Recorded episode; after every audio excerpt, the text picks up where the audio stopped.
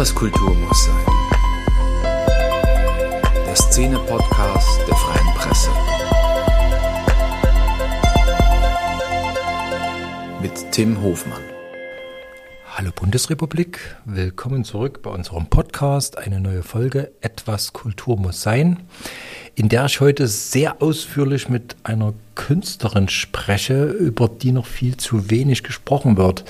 Ähm, Lisa Morgenstern, geboren in Reichenbach im Vogtland, ist eine der bemerkenswertesten Musikerinnen des Landes.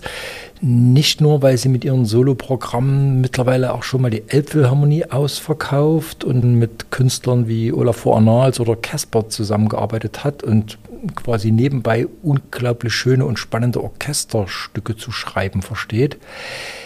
Bemerkenswert ist vor allem ihr Weg Indie-Musik und mit der Musik. Als Teenager äh, wollte sie eigentlich klassische Balletttänzerin werden, war auch an der Paluca-Schule, bis sie aufgrund einer Erkrankung das äh, abbrechen musste und sich so ein bisschen in die klassische Musik geflüchtet hat. Ähm, aber was so an Musikschulen und äh, Studium so als Laufbahn für als Pianistin oder Sängerin so vorgezeichnet ist, ähm, das hat ihr auch nicht so richtig zugesagt. Und da ist sie ihren Talenten und Instinkten auf eine sehr eigenwillige Weise gefolgt und hat sich eine wirklich bemerkenswerte Karriere selbst zusammen gebastelt, könnte man fast sagen. Sie wurde erst Tontechnikerin, hat sich dann als Songschreiberin äh, eine wirklich hervorragende Kompositionskunst, so im Do-it-yourself-Verfahren angeeignet. Mittlerweile hat sie ein eigenes Studio in Berlin, wo auch äh, vor einigen Monaten die Musik zur erfolgreichsten deutschen Netflix-Serie entstanden ist, Die Kaiserin, ähm, die sie zusammen mit Johannes Lehninger und Sebastian Damerius geschrieben hat. Davon wird ausführlich die Rede sein, auch von den verschiedenen Wegen und Knicken, die ihre wirklich sehr spannende Karriere so aufweist. Ich muss eine Spoilerwarnung aussprechen. Es wird mitunter etwas nerdig, aber die Frau ist einfach zu unglaublich, wenn es um Details geht, seien es musikalische oder technische. Und sie ist ein unheimlich unterhaltsamer und tiefgründiger Gesprächspartner. Hört es euch einfach an. Ja, heute sind wir wieder in Berlin bei einer Musikerin, auf die ich mich schon seit vielen Monaten freue. Im Frühjahr wollten wir eigentlich schon ein Interview machen. Das stimmt. Hallo. das ist Lisa Morgenstern. Wir sind in ihrem wunderbaren Studio in Berlin, inmitten von zahllosen Geräten, was mich gleich zum Einstieg bringt. Du bist Tontechnikerin gelernte eigentlich naja, nicht beendet gelernte, das äh, war eher so ein Übergang, aber ich habe eine Weile in einem Tonstudio in Hannover gearbeitet, wo ich relativ viel darüber gelernt habe. Ähm, äh, was sicherlich dazu beigetragen hat, äh, wie mein, meine Situation jetzt hier ist, ja. Das kann man nicht verneinen. Eigentlich wollten wir ja sprechen äh, damals über das Casper-Album, an dem du mitgearbeitet hast, das aktuelle. Stimmt. Das hat aus ganz vielen Gründen sich dann immer wieder verschoben, weil du immer irgendwo unterwegs gewesen bist. Und jetzt hat sich eine neue Gelegenheit ergeben. Du hast die Titelmusik oder überhaupt die Filmmusik zu einer Netflix-Serie geschrieben, Die Kaiserin. Stimmt. Mitgeschrieben vor allem, muss ich dann unterschreiben. okay, wie groß war dein Anteil? Ähm, naja, wir waren drei Komponisten und äh, somit äh, ein staatliches Drittel halt. ist, ist, ist doch meistens nicht paritätisch verteilt dann, oder? Ähm, doch, wir haben das äh, dadurch, dass der Prozess auch äh, wirklich so viel vermischend und äh, intensiv gemeinsame Arbeit war, mhm. ist das äh, komplett gleichmäßig aufgeteilt und das entspricht tatsächlich auch dem, was man da jetzt zu hören kriegt was ich selber ganz erstaunlich finde, dass das so geklappt hat. Jetzt musst du einfach mal erzählen, wie kommt man an die Musik für eine Netflix-Serie? Ich weiß, dass du eigentlich an deinem Album arbeiten wolltest und das sollte ja jetzt langsam mal erscheinen. Das ja, das äh, wurde erstmal ein bisschen pausiert, äh, weil äh, da plötzlich gefühlt aus dem Nichts diese äh, erstmal erstaunliche Anfrage reinkam, ob ich denn äh, nicht mit an der Filmmusik für die Serie arbeiten möchte. Und das ist auch jetzt schon eine ganze Weile her. Ich glaube, die Anfrage kam Anfang letztes Jahr. Und ähm, da habe ich natürlich laut Ja gesagt. Was soll man da noch groß drüber nachdenken? Filmmusiken gelten ja wirklich für viele Musiker so als, ich will nicht sagen der heilige? Gral, aber als ein extrem lohnendes, äh, als extrem lohnende Sache. Man ist lang dran beschäftigt. Man kann sich vielleicht ein bisschen freier austun. Ist das dann wirklich so, dass man sagt, Filmmusik völlig egal, mache ich auf jeden Fall? Oder guckt man sich das Projekt dann schon auch in deiner Situation doch nochmal an? Also man sagt auf jeden Fall ja, das äh, stimmt natürlich nicht. Ähm, aber dadurch, dass ähm, uns dann so zugetragen wurde, okay, äh, wollt ihr euch äh, quasi für das Projekt als, als Team bewerben. Da gibt es natürlich dann mehrere Leute, die heiß auf so ein Projekt sind. Ähm, aber da haben wir uns dann irgendwie durchgeschlagen, weil äh, wir zu dritt verschiedene Qualitäten mitgebracht haben, die einfach sehr gut auf das Projekt gepasst haben. Und äh, was jetzt me meinen Anteil angeht, ähm, denke ich mal, spielt auch in heutigen Zeiten so als ganz erstes Mittel erstmal mit, dass ich eine Frau bin.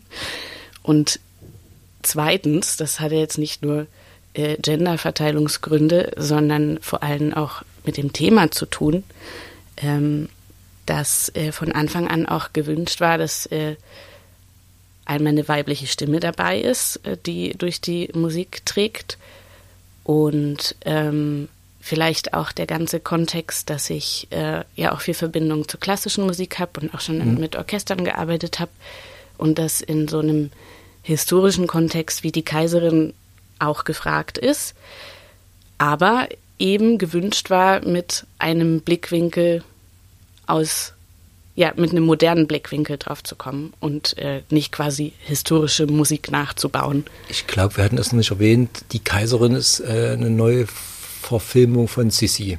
Also des So. Sissi-Stoffs, aber aus einer doch anderen Perspektive.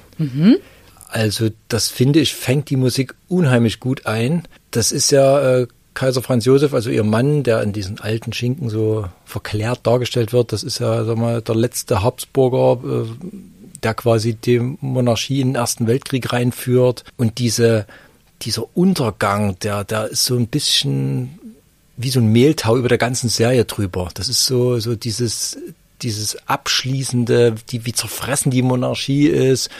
Und ich finde, die Musik äh, bringt dieses Morbide auf der einen Seite, dann diese Strauß-Klassik, was da alles so am Hof gehört wird, wird dann sehr gut verbunden mit so einem, ja, fast schon so eine Art James Bond-Flair, finde ich streckenweise. Also diese, dieser Brückenschlag zwischen, zwischen Klassik und Moderne im historischen Kontext, den finde ich super gelungen. Das freut mich wie natürlich du total. Das, wie habt ihr das hingekriegt? Das haben wir vor allem hingekriegt, indem wir äh, sehr viel Freiraum bekommen haben, dadurch, dass wir schon sehr, sehr früh mit an Bord waren, was, glaube ich, äh, in so einer Produktion nicht unbedingt gewöhnlich ist. Ähm, also wir haben schon mit den Regisseuren und, den, und, und der Showrunnerin gesprochen, als ähm, das Drehbuch erstmal da war und noch gar nicht gedreht wurde. Ähm, dann wurde der Dreh auch erstmal um so drei Monate verschoben, dann Corona. Und dann hat man äh, viel Zeit gehabt, sich erstmal überhaupt mit dem Drehbuch zu beschäftigen. Und wir haben ganz, ganz lange Musik geschrieben, bevor wir überhaupt Bilder gesehen haben. Ähm, und wir haben auch viel so wie, wie so, ich habe immer gesagt, es ist eine musikalische Weinverkostung, ähm, wo wir auch einfach uns gegenseitig Musik geschickt haben, in welche Richtung soll es gehen, ähm, was wären so die mutigeren Wege, was, was sind vielleicht so mit, Mittelwege, ähm, in welchem Rahmen wir uns ausprobieren können. Ähm, und also so die ganz simplen Mittel sind ja, äh, benutzen wir nur klassische Instrumente oder benutzen wir auch äh, Elemente aus der Elektronik und wie, wie gehen wir da überhaupt vor, wie wir das schreiben. Ähm, und das ist ja eine große Herausforderung gewesen, rauszufinden, was ist denn die Balance, wie viel, wie historisch soll die Musik klingen und was wird unser modernes Element sein und ähm, wie sich das dann so über den langen Zeitraum dann irgendwann hatten wir dann auch äh, Material, während quasi parallel geschnitten wurde. Und es waren echt viele, viele Monate, wo auch die Editoren, die quasi geschnitten haben, wirklich nur mit unserem Material gearbeitet haben. Ähm, das heißt, es wurden nie irgendwie Temp-Tracks angelegt von anderen Komponisten, denen du dann versuchst irgendwie nachzukommen, weil er jetzt schon so gut gepasst hat, sondern es wurde die ganze Zeit auch mit sehr rohem Material von uns gearbeitet und geguckt, wo entsteht hier ein roter Faden. Und dafür braucht es auch Zeit, wenn man irgendwie so, so diese neuen Elemente finden möchte. Ähm, und es hat sich nach und nach immer so mehr rauskristallisiert, dass ähm, ja, klassische Instrumente, aber in Kombination A mit Stimme, wie wir die Stimme anwenden, ob die, ähm, die ist ja eigentlich immer ohne Text, ähm, aber manchmal sagen, auch sehr, sehr verarbeitet, manchmal singst, total zerschnippelt. Eben, du singst eigentlich nicht im klassischen Sinn, sondern das ist eher, wird, die Stimme wird eher wie, wie ein Instrument genau, eingesetzt. Genau. Und ähm, da gibt es ja viele Mittel, äh, womit man das so ein bisschen manipulieren kann, womit so ein bisschen Modernität reinkommt. Und natürlich sind auch Synthesizer zum Einsatz gekommen. Und es gab so viele, viele Stellen, wo man gesagt hat, oh wow, das ist denen vielleicht ein bisschen zu krass. Und dann ist es aber besonders gut angekommen, wenn, wenn, wenn was vielleicht auch ein bisschen quietschiger wurde und, und man quasi so in den Kostümen sieht man ja auch ähm, mutige Elemente, wo dann plötzlich ein Gürtel Neonfarben ist. Und es oder gibt den Tanz, der, äh, also der Hoftanz zur Hochzeit von Sissy, das ist ja eher, ein, das sieht eher aus wie Rocky Horror Picture Show oder sowas. Also das, das ist eine ganz tolle Choreografie, passt ja. Überhaupt nicht in die Zeit, aber solche Elemente macht, das macht der Film oder die Serie relativ oft, dass eigentlich aus äh, völlig fremde Sachen reinkommen. Das Kleid zum Beispiel, was die, was die Schwester von Sissy trägt, das, das sieht ja aus wie Haute Couture aus dem 20. Jahrhundert, aber nicht wie, wie ein Kostüm da, da aus gibt der es Zeit. ab und zu so Querschläge genau, auf jeden Querschläge. Fall. Und das macht die Musik ja auch sehr stark, dass sie immer mal so weggeht von diesen von der Musik der Zeit mhm. und dann mal sich was leistet und dann aber wieder zurückgeht. Also das meine ich schon mit diesem Zerfall. Also die moderne ähm, will überall eindringen, muss auch überall eindringen. Das ist ja so ein bisschen das Thema des Films, wo auch der Kaiser ja sehr damit hadert und Sissi natürlich auch. Genau, ja. Also da galt es ja vor allem auch jetzt nicht nur von den Elementen Balance zwischen Klassik und Modernität, ähm, auch überhaupt ähm, so die, die Farbe, wie sich das über die Geschichte hin entwickelt, wie düster darf man werden, wie heiter und teilweise überspitzt ironisch die Musik sein darf. Ähm, das entwickelt sich ja auch so mit der, mit der Geschichte und wie, was für eine Bandbreite man dann quasi mit der Musik abdeckt und wie viele Unterebenen man damit bauen kann, die das quasi unterstützen, was die Serie ja schon von, von alleine tut. Und ähm, das hat wirklich viel damit zu tun, dass das so sich wirklich miteinander verzahnt hat, ähm, dass wir bei der ganzen Entstehung so intensiv dabei sein durften und quasi wie sich die Geschichte verwebt hat, wie geschnitten wurde, welche Elemente quasi gepusht wurden. Und da hat die Musik dann quasi immer parallel mitarbeiten dürfen. Also es ist wirklich nicht einfach so eine Musik, die halt so als Klangkulisse mitläuft, sondern sie ist schon sehr stark handlungstragend auch. ungewöhnlich handlungstragend, sage ich das mal. Ähm, das hoffen wir. ähm, ja, aber jetzt auch, wenn man quasi mit, mit Abstand, ich, ich selber dann das Ergebnis schaue, bin ich auch immer so äh, glücklich zu sehen, dass, dass diese Sachen wirklich einander die Hand geben. Die Musik, die Geschichte, die Kulisse, die Kostüme und vor allem auch die Charaktere. Weil man, klar, man kann manchmal so da dran gehen, okay, in der Serie, dann hat jeder Charakter so ein Thema oder vielleicht entwickelt man das so, aber das, das hat sich meistens nicht zwingend an, an die Personen rangebunden, sondern A, an eine Stimmung und, und an, an die Themen. Ähm, es gab natürlich auch so Sachen wie zum Beispiel die, die Mutter von Franz Sophie. Ähm, die hat ganz oft so ganz äh, opernhafte Stimmen, aber die so fast, also weil ihr Charakter auch so überspitzt ja gespielt Alte. ist und ähm, auch die Strenge und da hat, hat so die opernhafte Stimme ganz gut gegriffen, aber eben nicht so eingesetzt, wie Operngesang eingesetzt wird im klassischen, klassischen Sinne, sondern fast eher wie so spitze, perlige Momente die, die Stimme einzusetzen und da quasi die Strenge, aber auch mit einem gewissen Humor quasi zu unterstützen. Ein Hauptthema besteht aus deiner Stimme, was äh, die so in so Einzelteilen so reingedroppt wird, so als, als Single Notes. Das mhm. erinnert mich so ein kleines bisschen an Get Well Soon, The Last Days of Rome Was, wobei es ja auch um so ein zerfallendes Imperium geht. Ist das sowas Absicht, dass man das so als ironischen Kommentar einbaut? Mm.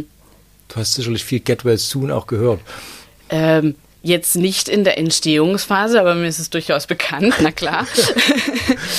den, den Vergleich hätte ich jetzt auch so noch nie äh, wahrgenommen.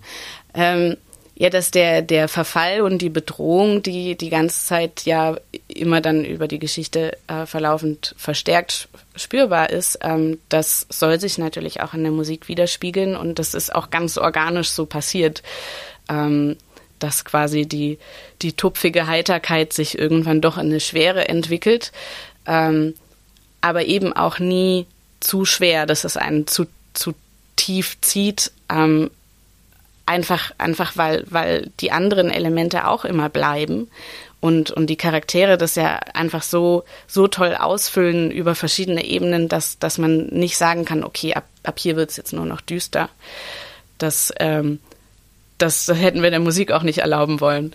Du hast vorhin schon gesagt, dass äh, du so ein bisschen als Frau dort auch reingekommen bist. Das spielt bestimmt mit rein. Ähm, jetzt ist die Sissy in der Serie doch relativ. Ähm, also sie als feministisch zu beschreiben wäre, glaube ich, zu viel. Aber sie ist das sehr. ist auch für die Zeit ein bisschen zu viel verlangt, ja, wenn man das aus heutiger aber Sicht es ist sieht. auf jeden Fall eine Sissy mit Widerhaken, die auch, Das eine, auf die jeden auch Fall. eine eigene Stimme entwickelt. Ist dir sowas wichtig gewesen, dass die Sissy-Figur so ist und nicht, wie man so vielleicht von den alten Verfilmungen kennt? Ja, das es war auf jeden Fall äh, was, was auch äh, von Anfang an im Briefing drin war, äh, das, was du jetzt quasi als Widerhaken bezeichnest, dass das auch äh, in der Musik greift und dass man quasi ihre äh, so diese Naturgewalt, die sie als, als Person eigentlich in sich trägt und auch die Jugendlichkeit und die Ungebremstheit, ähm, die sie dann auch wunderbar spielt, ähm, dass die auch vor allem in der Anfangsphase, bevor sie quasi in die Korsette gezwängt wird, äh, gut spürbar ist und damit äh, ja das, die Absurdität quasi noch besser zu spüren so, ist. so urgewaltig kommt sie gar nicht rüber, sondern Das- sie das sagt, schlummert ja in ihr drin. Ja, aber in ihr schlummert ja eigentlich, sie will nur sagen, was sie denkt. Sie hat, sie ist eine denkende Frau. Ja, das wäre doch schön, wenn man sagen könnte, was man denkt. Sie ist eine denkende und lesende Frau und äußert sich einfach mal. Und genau das ist ihr in der Zeit, in der Gesellschaft natürlich eigentlich komplett verweigert. Versucht, ja. Und das bricht aus ihr raus. Ne? Was ist, sie ist ja kein, ist ja kein Überorkan oder irgend sowas, sondern sie ist eigentlich aus heutiger Sicht, will sie ganz normale Dinge. Stimmt. Stimmt, aber das war eben damals äh, nicht gewünscht. Und das ist ja das ganze Drama, was, was vor allem sie am, am meisten beschäftigt, ja. Hast du da Parallelen so ein bisschen gesehen? Weil du bist als Frau in eine, in eine Branche gestartet, ähm, als das noch nicht so, sag mal, auf der Agenda war. Heute, äh, jetzt sind junge Frauen, die Musik machen, werden immer lauter, äußern sich. Es gibt ja jetzt, also Blond zum Beispiel aus Chemnitz haben gerade ein Lied gemacht, Männer gegen, also dass zu wenig Frauen auf Festivals auftreten. Es wird zum ich sogar Thema. mitbekommen. Es wird zum Thema, ähm, wo du angefangen hast. Ich kann mich erinnern, wir kennen uns ja schon, äh, schon länger aus dem Vogtland. Stimmt. Da hast du gesagt, du Tontechnik, das war völlig, äh, ja, also du hättest auch sagen können, ich will Astronaut werden. Das war, du hast jetzt zu einer Zeit so, angefangen. ganz so groß ist der Sprung dann nicht, aber äh, das ist ja immer ein Faktor, aber eigentlich vielleicht kann man da schon sagen, dass man so, da so eine Parallelität empfinden kann, ähm, weil das eigentlich nie seltsam für mich war oder äh, irgendwie ich mich von irgendwas gebremst gefühlt habe, sondern ich einfach das Bedürfnis danach hatte und dann habe ich das halt gemacht. Ähm, aber ich habe natürlich jetzt rückblickend kann ich dann so ein bisschen sehen, ah, da und da ist man immer wieder angekantet, aber so selber äh, intensiv gespürt habe ich da jetzt keine keine Widerhaken, Gott sei Dank. Aber die gibt es, die gibt es natürlich ganz, ganz viel und äh, deswegen ist es auch extrem wichtig, dass dieses Thema gerade groß wird und dass das äh, ja zu langsamer Veränderung führt und dass das überhaupt wahrgenommen, wahrgenommen wird als, als Problem. Das hat man ja ganz oft nicht gesehen, wie ich es vielleicht selber zu dem Zeitpunkt noch gar nicht gesehen habe. Wie ist es bei dir überhaupt gekommen? Also ich kann mich erinnern, du warst damals Schülerin in Reichenbach im Vogtland Ja. und hattest einfach Songs geschrieben. So, Ja. Ohne dir größere Gedanken wahrscheinlich zu machen, was du mit denen machst oder was da für eine Branche drumherum existiert. Du hast halt einfach Songs geschrieben und dann bist du mit denen losgegangen. Mhm. Wie hat sich das für dich entwickelt? Ähm, na, also ich hatte nie ein konkretes Vorhaben, vielleicht äh, ganz heimlich unterdrückt gab es vielleicht schon mir, in, in mir äh, relativ lange den Traum, dass ich aus der Musik mal was mache. Ähm, aber so richtig geglaubt und gehofft habe ich dann nicht. Äh, warum, weiß ich jetzt auch nicht so genau zu beantworten. Ähm, da gibt es wahrscheinlich sehr viele Ebenen, auf denen man das beantworten kann. Ähm, aber ich glaube, ich bin einfach ähm, immer so einem Instinkt gefolgt, weil ich gemerkt habe, was, was mir Spaß macht und was, was mir was zurückgibt. Ähm, in all den Verwirrungen, die man vielleicht so äh, noch, damals war ich ja noch Teenager, ähm, so durchmacht. Ähm, und das hat mir zumindest persönlich und für meine persönliche Entwicklung einfach sehr, sehr viel Stabilität immer gegeben, einfach so Musik für mich zu machen. Ähm, wo natürlich mit reinspielt, dass ich aus einer Musikerfamilie komme. Meine Eltern sind beide Orchestermusiker. Das wäre jetzt die Frage nach der, wie die Musik in dich gekommen ist, wäre die aber, aber da gab es ja schon noch einige Ab Abbiegungen, die ich äh, machen musste, um dahin zu kommen, was ich, was ich jetzt mache, äh, weil der quasi offensichtliche Weg eines Musikers für mich halt war, äh, okay, äh, vielleicht muss ich ans Musikkonservatorium du hast, ja Klavier klassisch, du studieren. hast ja klassisch angefangen, soweit ich weiß. Ne? Du warst an der Reichenbacher Musikschule, ganz brav. Ich habe ganz brav ganz viel Klavierunterricht gehabt und äh, habe Wettbewerbe gespielt und Jugend musiziert und all diese Sachen, die man dann so macht. Und das lief auch ziemlich gut und ich habe das tatsächlich auch sehr gerne und leidenschaftlich gemacht. Und also gesungen, das ist schon in mich äh, um das kurz einsagen, gesungen hast du eher so, also du warst schon Pianistin und ähm, hast gern gesungen dazu. Ja, also das, das Ding, dass das so konkret was geworden ist, das war äh, eigentlich nie so groß geplant. Ich hatte vielleicht hier und da mal ein bisschen Gesangsunterricht, aber wirklich nicht ausführlich. Du warst das Pianistin. war sehr wenig. Ich war eigentlich schon so ein Klaviermädchen. Also du wärst theoretisch, hättest du fleißig geübt, hättest eine Aufnahmeprüfung gemacht und wärst dann Das, Nach das wäre so ein. Fahrplan Genau. gewesen, der mir quasi offensichtlich dargelegt wurde, ja. Den du ja hab ich aber dann nicht- ignoriert. Den hast du ignoriert. Wie ist das gekommen? Wie, wie, wie macht man das? Also im Prinzip an so einem Punkt als Musikschüler heißt es entweder du machst Musik und studierst, Mm. gehst in eine Band oder suchst dir was Richtiges, wie es so schön heißt. Ich habe ja einen relativ ausführlichen Umweg in die Tanz- und äh, Ballettwelt gemacht äh, in Dresden, damals an der Paluca-Schule. Und das, das war eigentlich so mein gewünschter Fahrplan ursprünglich, dass ich Tänzerin werde. Und das äh, hat nicht geklappt. Darum bin ich heute froh. Damals war ich ganz, ganz unglücklich, dass ich damit aufhören musste. Ähm, und dann hat es so einen Bruch in, in mein Leben so, wahrscheinlich als ich so 15 war, was ja äh, ein durchaus sensibles Alter ist. Und da kriegt man dann so knallhart gesagt, du bist nicht gut genug, zu groß, zu klein, zu irgendwas oder Ähm, das hat mir keiner gesagt. Also, ja, solche Sätze schwebten überall rum, aber ähm, das war damals nicht der Faktor, sondern ich hatte eine Verletzung und eigentlich lief es alles so gut, dass ich auch die Verletzung ganz gerne ignoriert und lange durchgezogen habe, aber irgendwann konnte ich sie halt nicht mehr ignorieren. Und das heißt, äh, das war eigentlich mein Körper, der mir gesagt hat, das wird nix äh, mit dem Tanz und diesem Körper.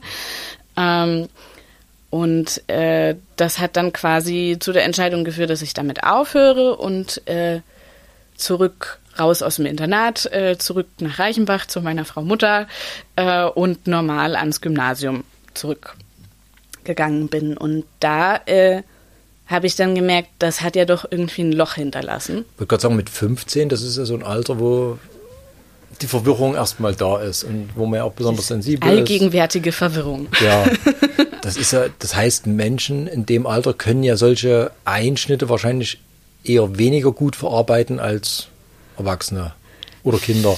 Vielleicht, also das war auf jeden Fall ein großer Rückschlag, wo mir halt einfach eine Leidenschaft quasi dann verwehrt wurde, ähm, mit der ich so große Ziele im Kopf hatte. Und dann äh, hat sich da draus, aus quasi diesem Loch wieder füllen, dann eigenständig nach und nach die Musik für mich gezeigt. Die Musik hatte ich ja eben schon davor gehabt, äh, mit all dem Klavierunterricht und überhaupt äh, quasi umgeben von Orchester und Musik und so. Ähm, aber ab da hieß es dann, ich muss jetzt quasi auf meinem eigenen Rebellenweg, meinen Weg zu der Musik zurückfinden. Ähm, und für mich war aus irgendeinem Grund klar, okay, ähm, es wird nicht der Musikkonservatorium-Weg. Ähm, und das hat sich relativ natürlich und fast lange Zeit auch heimlich entwickelt. Heimlich, ja. weil deine Eltern natürlich der Meinung waren, der gezeichnete Weg ist doch ein guter. Äh, klar, aber das ist ja auch total verständlich, wenn man selber den Weg gegangen ist und das der Weg ist, den man kennt. Ähm, und ich habe ja auch lange nicht gewusst, dass es überhaupt einen Weg für mich gibt. Ähm, ich habe das einfach aus einem ganz natürlichen Bedürfnis, so wie man sich auch mal was kochen möchte, habe ich halt eben auch Musik gemacht. Ähm, und das quasi für mein eigenes Seelenwohl und überhaupt, äh, wie kriege ich irgendwie Gefühle und Gedanken aus mir raus und wie werde ich sie los. Ähm, und das hat sich ganz, ganz lange erstmal so in diesem, in diesem Bereich bewegt. Und irgendwann ähm, dachte ich, ah, jetzt habe ich doch ganz schön viele Stücke geschrieben und äh, ich war damals auch noch äh, ganz viel in der Gothic-Szene unterwegs und äh, bin damals in so eine alte Mühle, die Kreuzmühle im Harz gezogen, was ein ganz wundersamer Ort ist.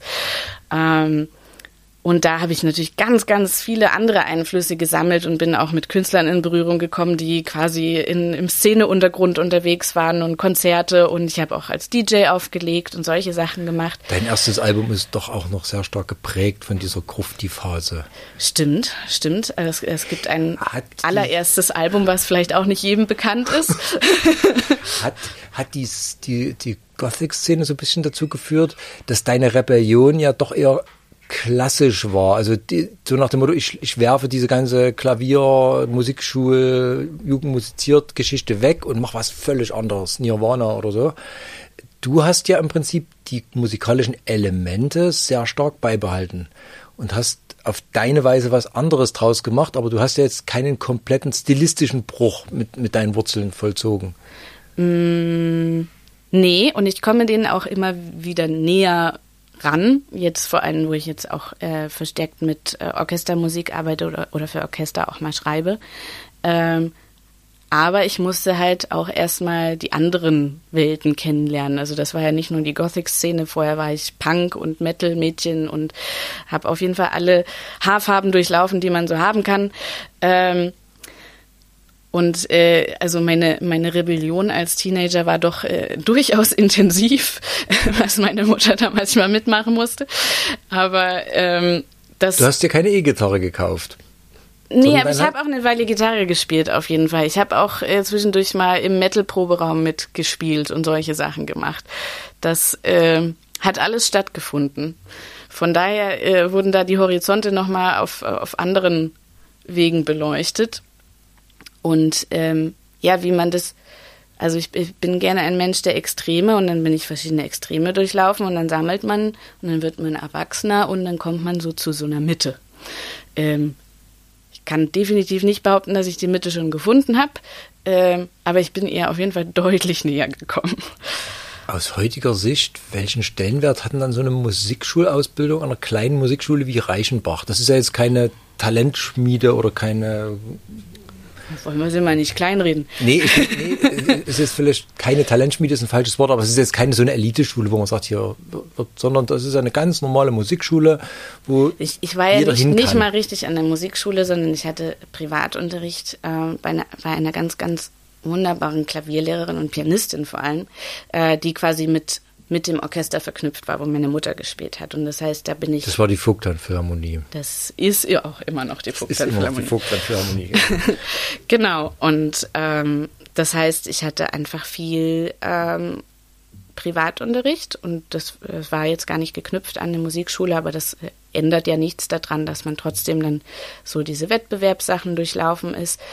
Ähm, aber ich, ich glaube einfach, da weil Musik so einen hohen Stellenwert zu Hause hatte und es quasi auch im, im Mindset zu Hause war, man übt dann auch richtig viel und das nimmt man auch sehr, sehr ernst. Das, ähm, das habe ich einfach sehr, sehr intensiv gemacht und ich kann auch nicht sagen, dass mir das. Äh, du hast eine handwerkliche Disziplin. Ja, hoffe ich doch.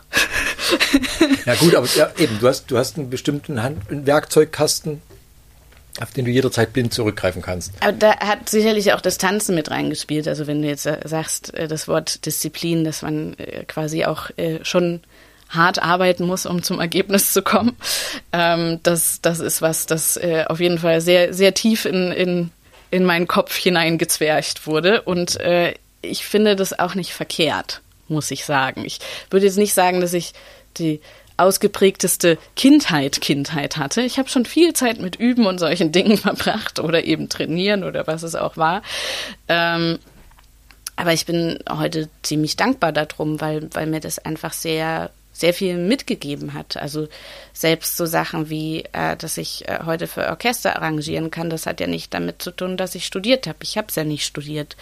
Ähm, trotzdem habe ich dann quasi mit Eigendisziplin und, und äh, Autodidaktik sehr, ja, sehr viel erzielen können, womit ich dann heute, das hätte ich vielleicht vor ein paar Jahren mich noch nicht getraut zu sagen, aber ich weiß, okay, ich kann für Orchester arrangieren, was, was eine Fähigkeit ist, die man sich erstmal ähm, ja, intensiv aneignen jeder. muss.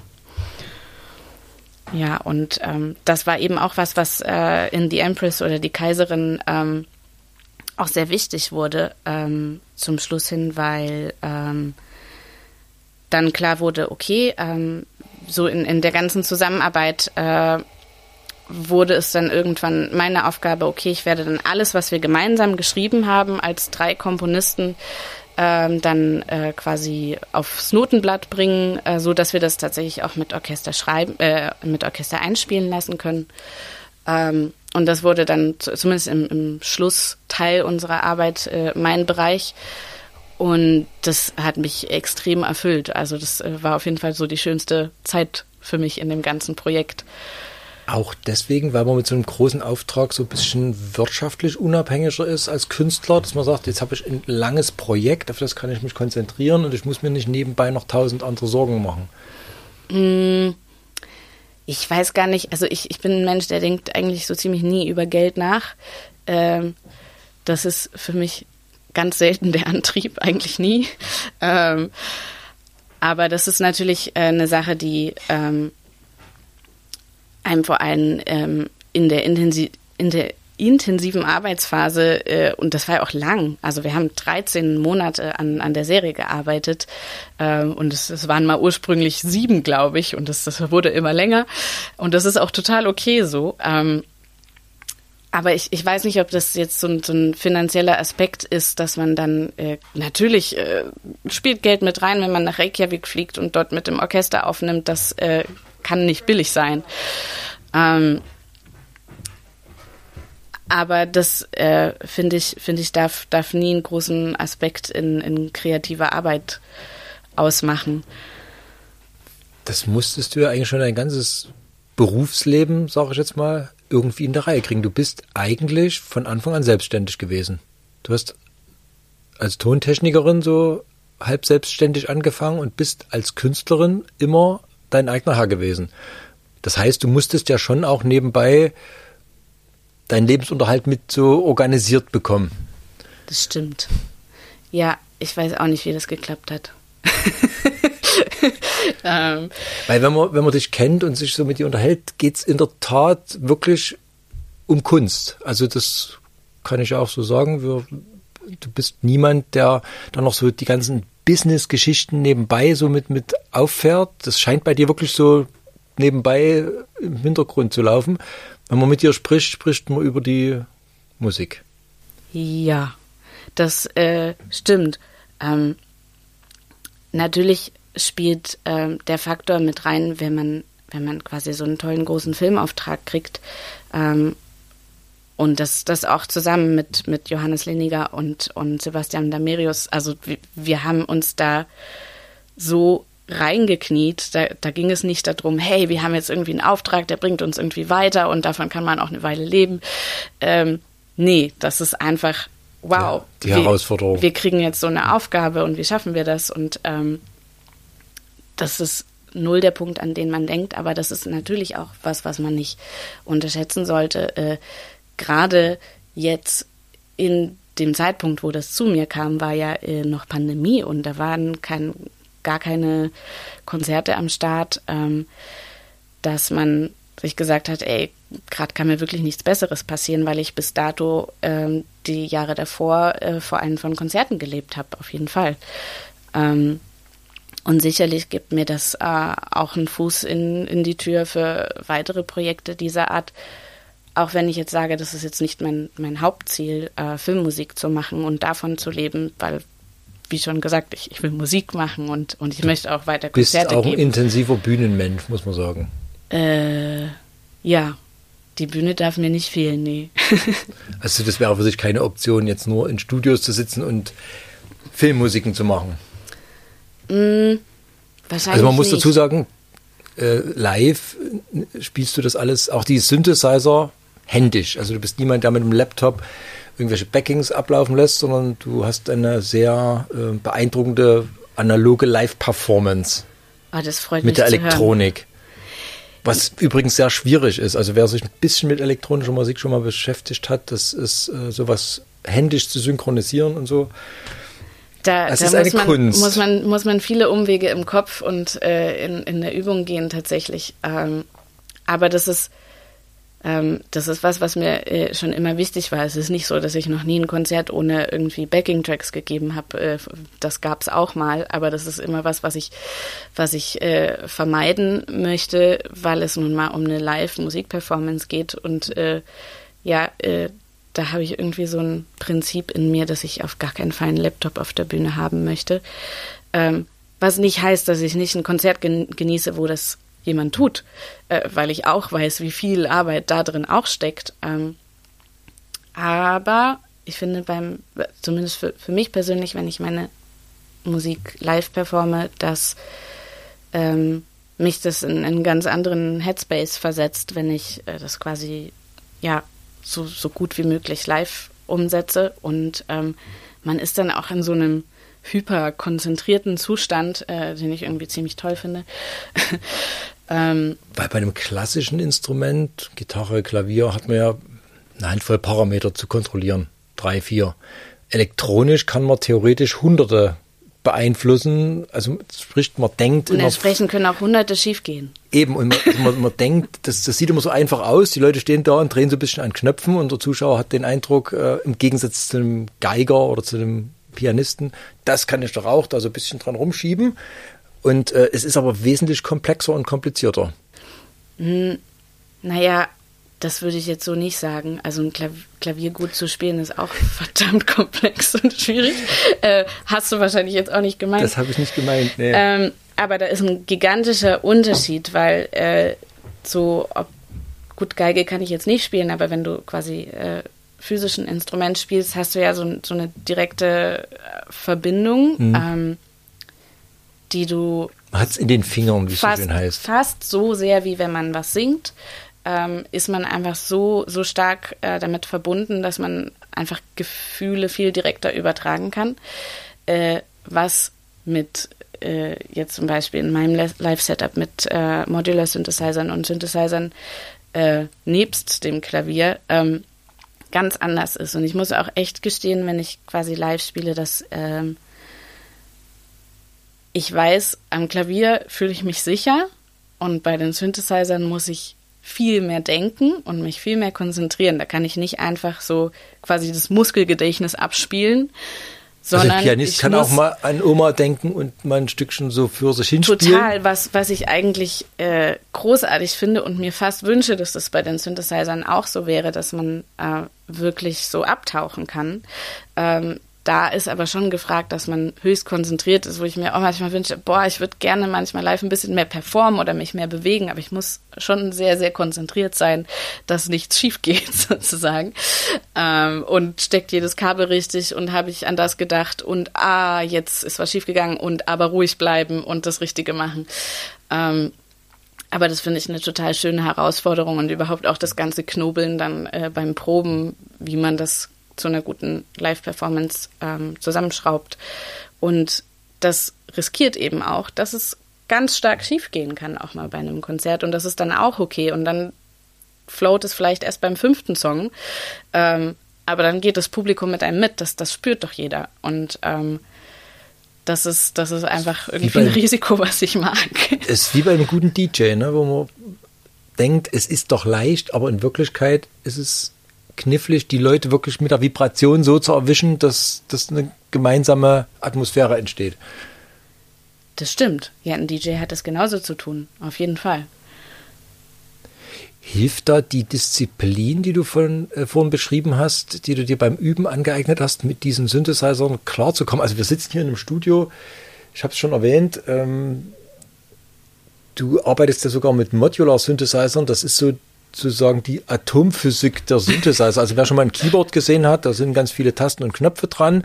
Ähm, das sind so ausgewählte Parameter, die man dann beeinflussen kann. Ein Modular Synthesizer besteht eigentlich aus einzelnen elektronischen Baugruppen, die man auch noch verkabeln muss und wo man eine Unzahl von verschiedenen Verschaltungen herstellen kann. Äh, das grenzt wirklich an Wissenschaft, aus so einem Gerät einen sinnvollen Ton rauszukriegen. Und du ähm, hast hier gleich mehrere von den Dingern stehen. Ich wage sie kaum anzuschauen und du beherrschst die. ähm, ja, weiß ich auch nicht. Die, die Synthesizer haben für mich irgendwie so eine große Faszination, weil ich halt eben auch einen, einen großen Fable zur Technik habe. Ähm, und vor allem diese andere Herangehensweise an Musikschreiben sehr toll finde, wo ich quasi so das, äh, ich würde nicht sagen, dass mein musiktheoretisches Wissen extrem ausgeprägt ist, da kann man äh, noch tausendmal mehr wissen, als ich weiß, äh, aber ich bin auch ganz froh drum, weil genau das ist es, was ich an den Synthesizern mag, dass ich da von einer ganz anderen Ecke komme, dass ich von der Klanggestaltung komme und dass mich das im Schreiben total beschränkt ähm, oder einschränkt. Ähm, wie ich daraus Musik mache. Also was man vor allem äh, im, im Modular Synthesizer Kontext kennt, ist vielleicht äh, zum Beispiel, wie, wie die Techno-Welt entstanden ist. Das äh, ist aus solchen Geräten entsprungen. Und das ist ja durchaus sehr eckige Musik und ich suche aber eben mit diesen Wesen eine sehr uneckige Musik, ähm, was ich irgendwie besonders spannend finde, was irgendwie so eine Doppelherausforderung ist und irgendwie, ich weiß nicht, ob es Disziplin ist oder Masochismus, äh, ich mag es mir das Leben kompliziert zu machen ähm, beim Kreativsein. Inwiefern schränkt das ein? Ich meine, ein Synthesizer wird ja eher nachgesagt, eine Unmenge an Möglichkeiten zu haben. Mm, na, wenn ich jetzt zum Beispiel am Klavier schreibe und merke, ah, okay, ich bewege mich in Cis-Moll und dann sehe ich ja die Tasten und dann weiß ich, ah, was macht jetzt irgendwie von hier nach da Sinn. Ähm, das sehe ich bei den Knöpfen und Kabeln nicht, sondern, also ich denke überhaupt nicht so. Das ist eine komplett andere Schreibherangehensweise, sondern. Ähm, die Technik nimmt einen mehr mit. Also gibt einem mehr Dinge vor, jetzt passiert was, jetzt habe ich einen bestimmten Klang, der ist jetzt so, wie er ist. Es ist einfach eine komplett andere Kombination aus Intuition und halt, ja, so Technikkram. Und es macht einfach richtig süchtig, da sich zu entwickeln. Und äh, das geht natürlich auch ein bisschen das Geld, weil dann muss man, dann will man wieder das nächste kaufen und das nächste ausprobieren. Oh, vielleicht kann ich damit das und das machen, aber es ist auch eine große Kindlichkeit, die damit reinspielt, äh, die ich total faszinierend finde, wo ich äh, eben ja, so, so in dieses Gefühl zurückkehren kann, wie äh, ein Kind was Neues auszuprobieren, was man eben nicht vielleicht zwingend sofort versteht oder Spaß daran hat, es verstehen zu lernen. Ähm, und dann ist halt der nächste Schritt für mich, wie kann man das musikalisch nutzen?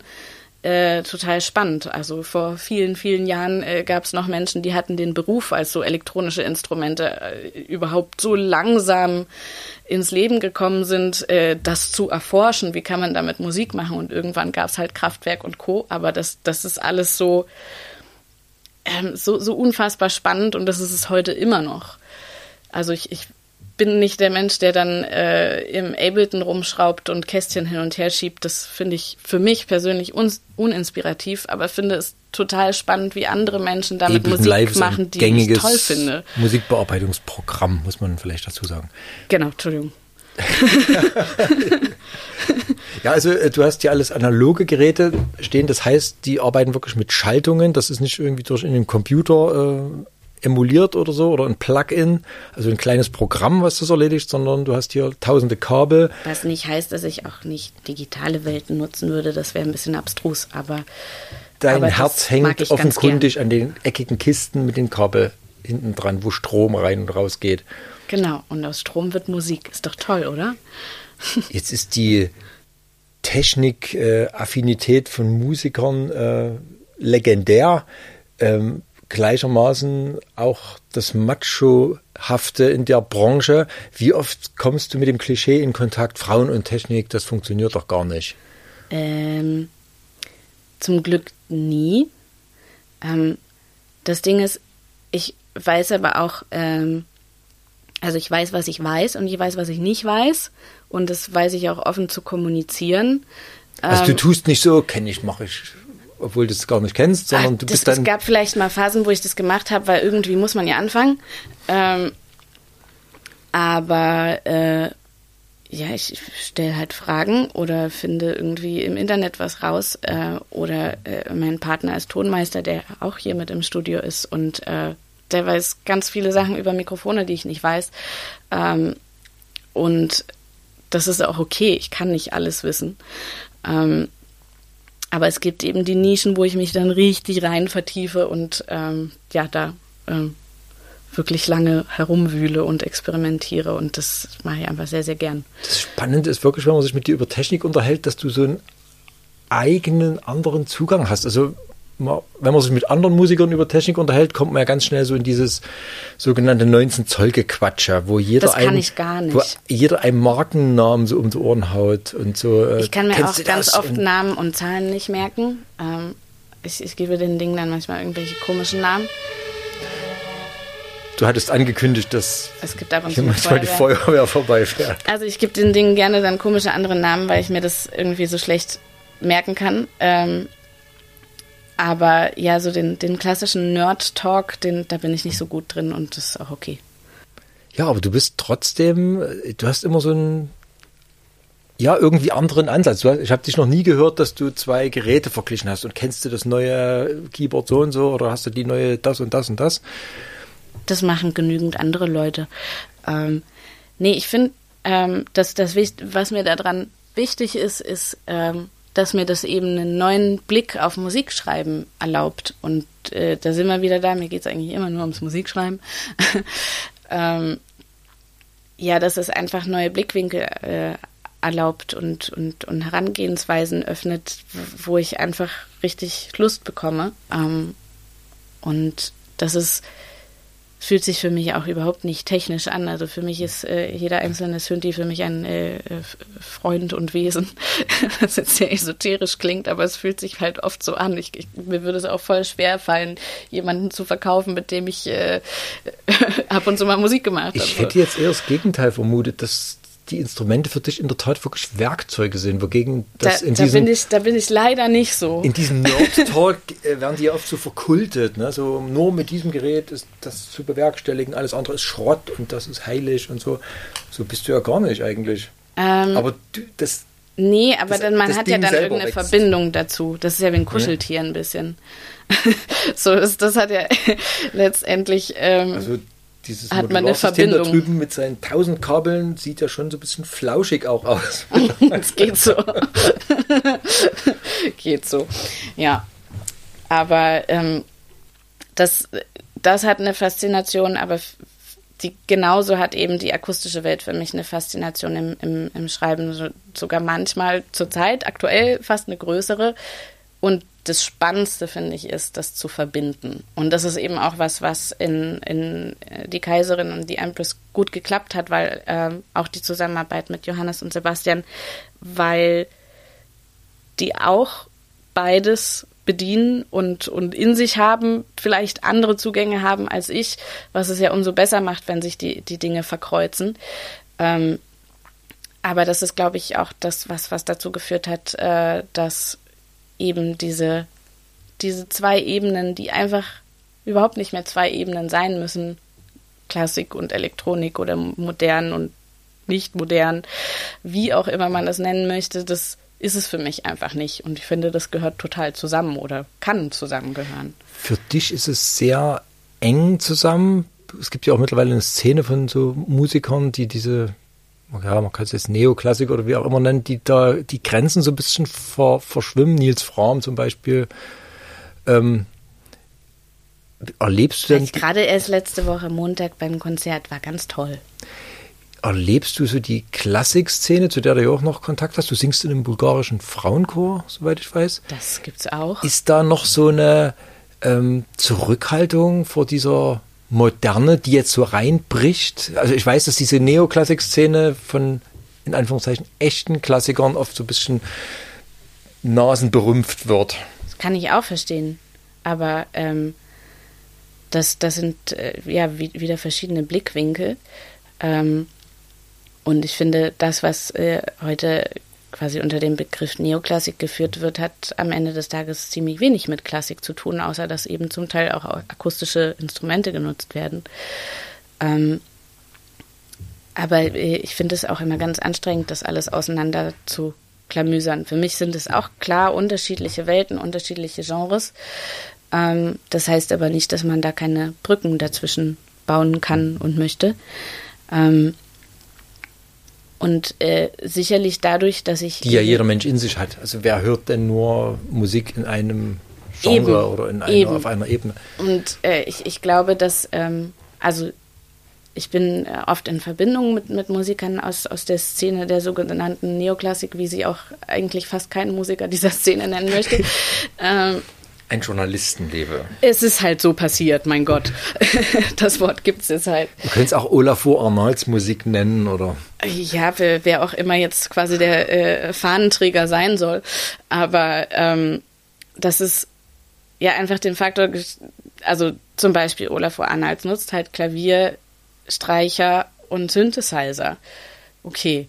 Äh, Nils nutzt Klavier und viele Synthesizer. Und ähm, Jetzt neuerdings auch eine Glasharmonika. Oh mein Gott, bin ich neidisch.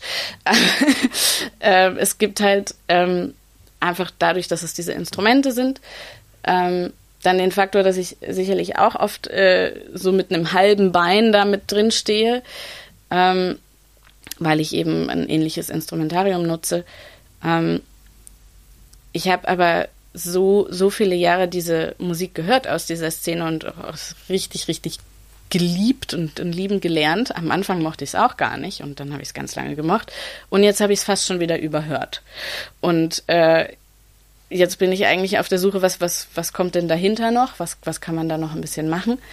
Ähm, und was bei mir halt mit rein, reinspielt, ist, dass ich halt singe und das ähm, eben nicht reine Instrumentalmusik ist.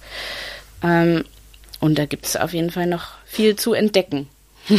Was macht dann so eine lange Zeit, wo du dich auch ständig umentwickelst, sag ich mal, mit deinem Album? Das ja jetzt auch schon länger, an dem du schon länger arbeitest. Ist das dann so, eine, so ein ständiges Verändern, sodass das, was dann uns vielleicht mal vorgespielt wird, äh, hoffentlich nichts mehr mit dem zu tun hat, wo du mal losgelaufen bist? Äh, boah, ich glaube, das hat noch ziemlich viel damit zu tun, hat aber vielleicht äh, relativ viele Entwicklungsschritte durchlaufen, äh, die jetzt vielleicht im Vergleich zum letzten Album und zum kommenden Album äh, dann deutlich spürbar sein werden. Ähm, aber das ist vor allem der Faktor eben ähm, die Aufnahmen äh, mit Orchester, die ich mit dem Münchner Rundfunkorchester gemacht habe, ähm, die ja quasi Grundstein von, von dem kommenden Album sind. Ähm, das gab es ja quasi in dem Musik, die ich zuvor veröffentlicht habe, nicht. Äh, und auch der bulgarische Chor spielt eine große Rolle in dem, in dem Album, an dem ich arbeite. Und das klingt alles komplett wahnsinnig. Jetzt macht sie irgendwie Orchester und, und Chor und größer wird's nicht mehr. Ähm, darum, Fred Reznor könnte noch mitmachen.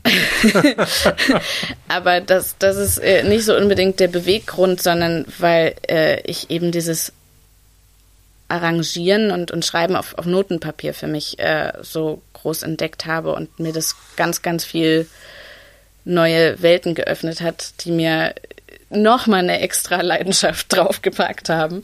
Bringt wahrscheinlich so eine gewisse Architektur rein, wo du früher doch oft sehr frei äh, in der Bewegung warst.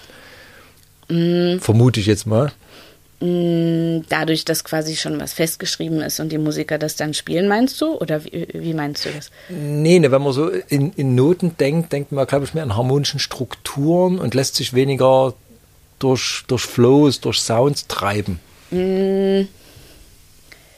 Da, äh, da bin ich ja quasi äh, am, am liebsten auf der Suche, quasi, dass es nicht so konstruiert ist ähm, und da äh, quasi die, die Zwischenwelten zu entdecken. Und natürlich gibt es auch in dem Moment, wenn man aufnimmt, äh, zum Beispiel mit Streichern, ganz viele verschiedene Spielweisen und Klangwelten, die vielleicht äh, in, in der konservativen Klassik nicht so oft gehört werden, was ähm, mir echt, echt super spannende Welten eröffnet hat ähm, und auch sehr, sehr viel geholfen hat jetzt beim, ähm, beim Arbeiten an die Kaiserin.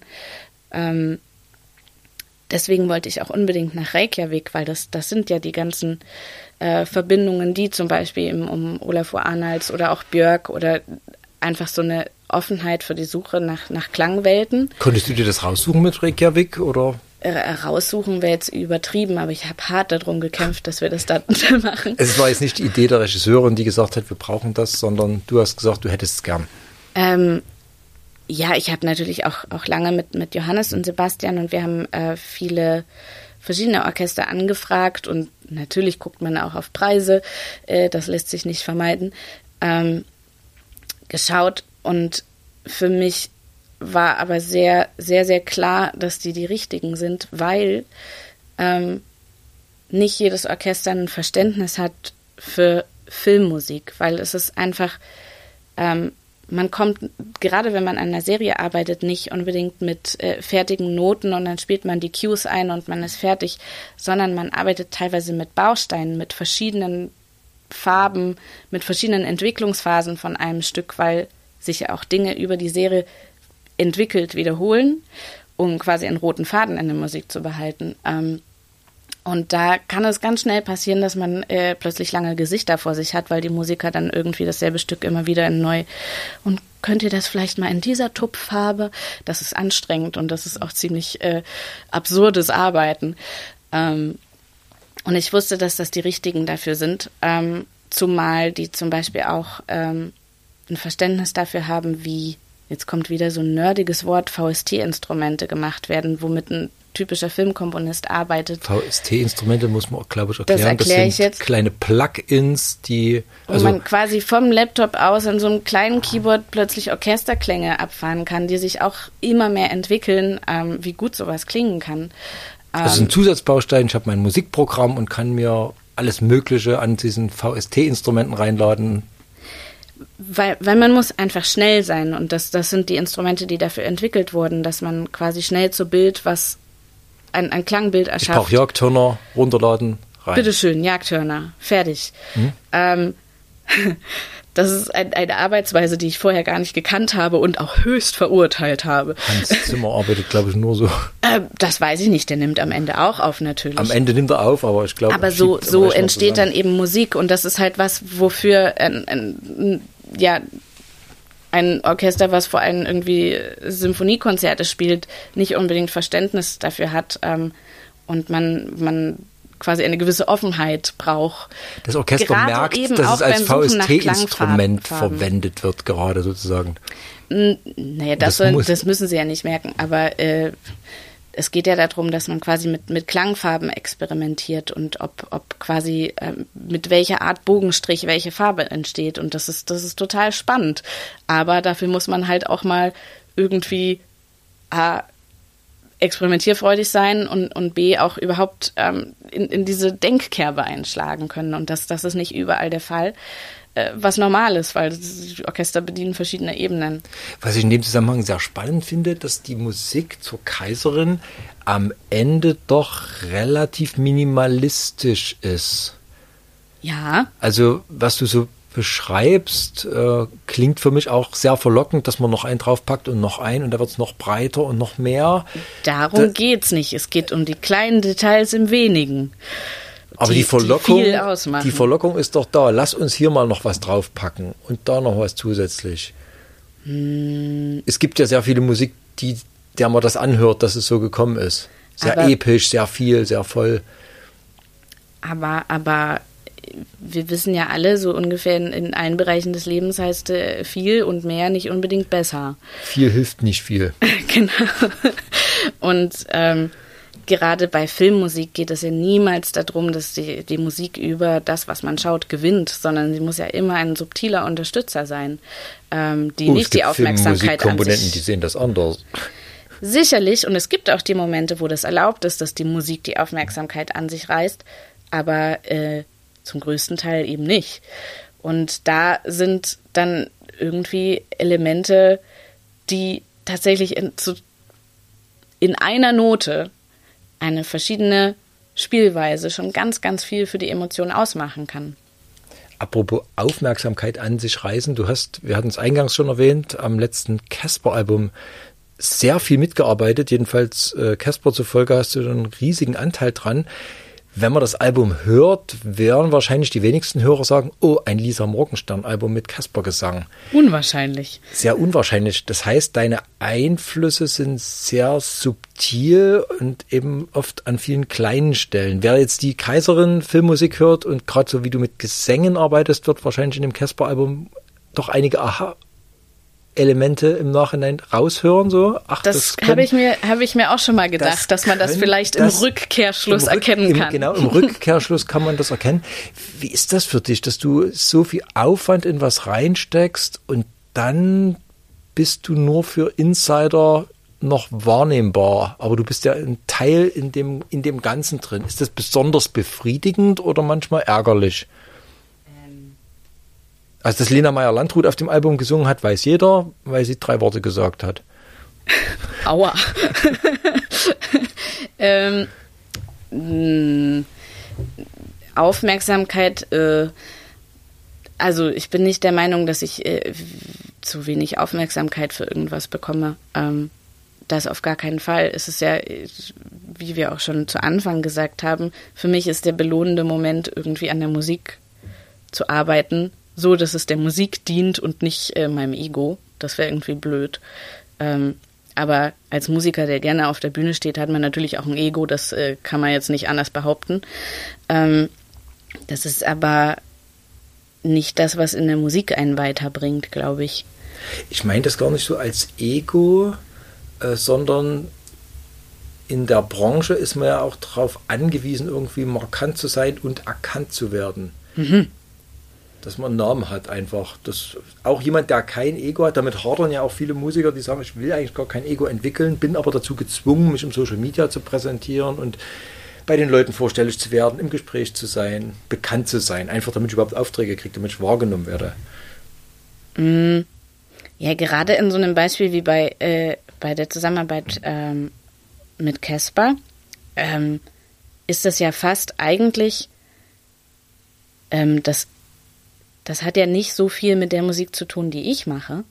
Und da fand ich es ganz, ganz besonders toll und überraschend, dass er auf mich zugekommen ist und gesagt hat, hey, ich mag deine Musik, hättest du Bock, irgendwie was mitzumachen?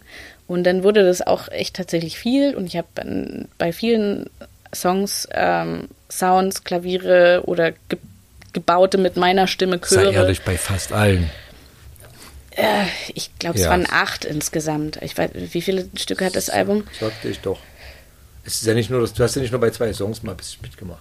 Ähm, ja, aber da ging es ja nicht darum, dass ich Lisa Morgenstern auf einem Casper-Album repräsentiere, sondern einfach mich darüber freue, dass er, er mich gefragt hat und ich dann einfach geschaut hat, wie kann ich mit meinen Fähigkeiten dazu was beitragen. Und dann eben auch mit, mit äh, Max Rieger, der das Album produziert hat, äh, das, das war einfach eine super Erfahrung. Ähm, und für mich halt auch wieder extrem horizonterweiternd, weil das ein Genre ist, mit dem ich als aktive Musikerin eben noch nicht in Berührung war. Und äh, ich freue mich einfach immer sehr, wenn, wenn einfach äh, ja, Kontakte und, und äh, musikalische Aktivitäten entstehen, die außerhalb meiner Bubble sind. Ähm, weil das mich einfach bereichert und es nicht darum geht, dass ich da irgendeinen Lisa Morgenstern-Stempel drauf packe. Ja, Lisa, es war ein sehr schönes Gespräch. jetzt haben wir Hat ganz viel geredet. ausgesprochen gefreut, dass es geklappt hat. Äh, zum Abschluss verrätst du vielleicht noch, wann das neue Album kommt? Nächstes Jahr. Konkreter darf ich noch nicht werden. Das sind dann, wann war das? Das, Zu lange. Zu lange, ja. Weil das lag ja schon lang, ne? Da warst du in so Plattenfirmen gehakel. Also die Chameleon kam gewesen. 2019 raus und das war auch ein sehr wirbeliges Jahr. Ähm, und ja, dieses Album hat jetzt halt eben pausiert, weil die Netflix-Serie dazwischen kam und äh, das ist so und daran ist überhaupt nichts schlimm. das war ja wohl toll genug.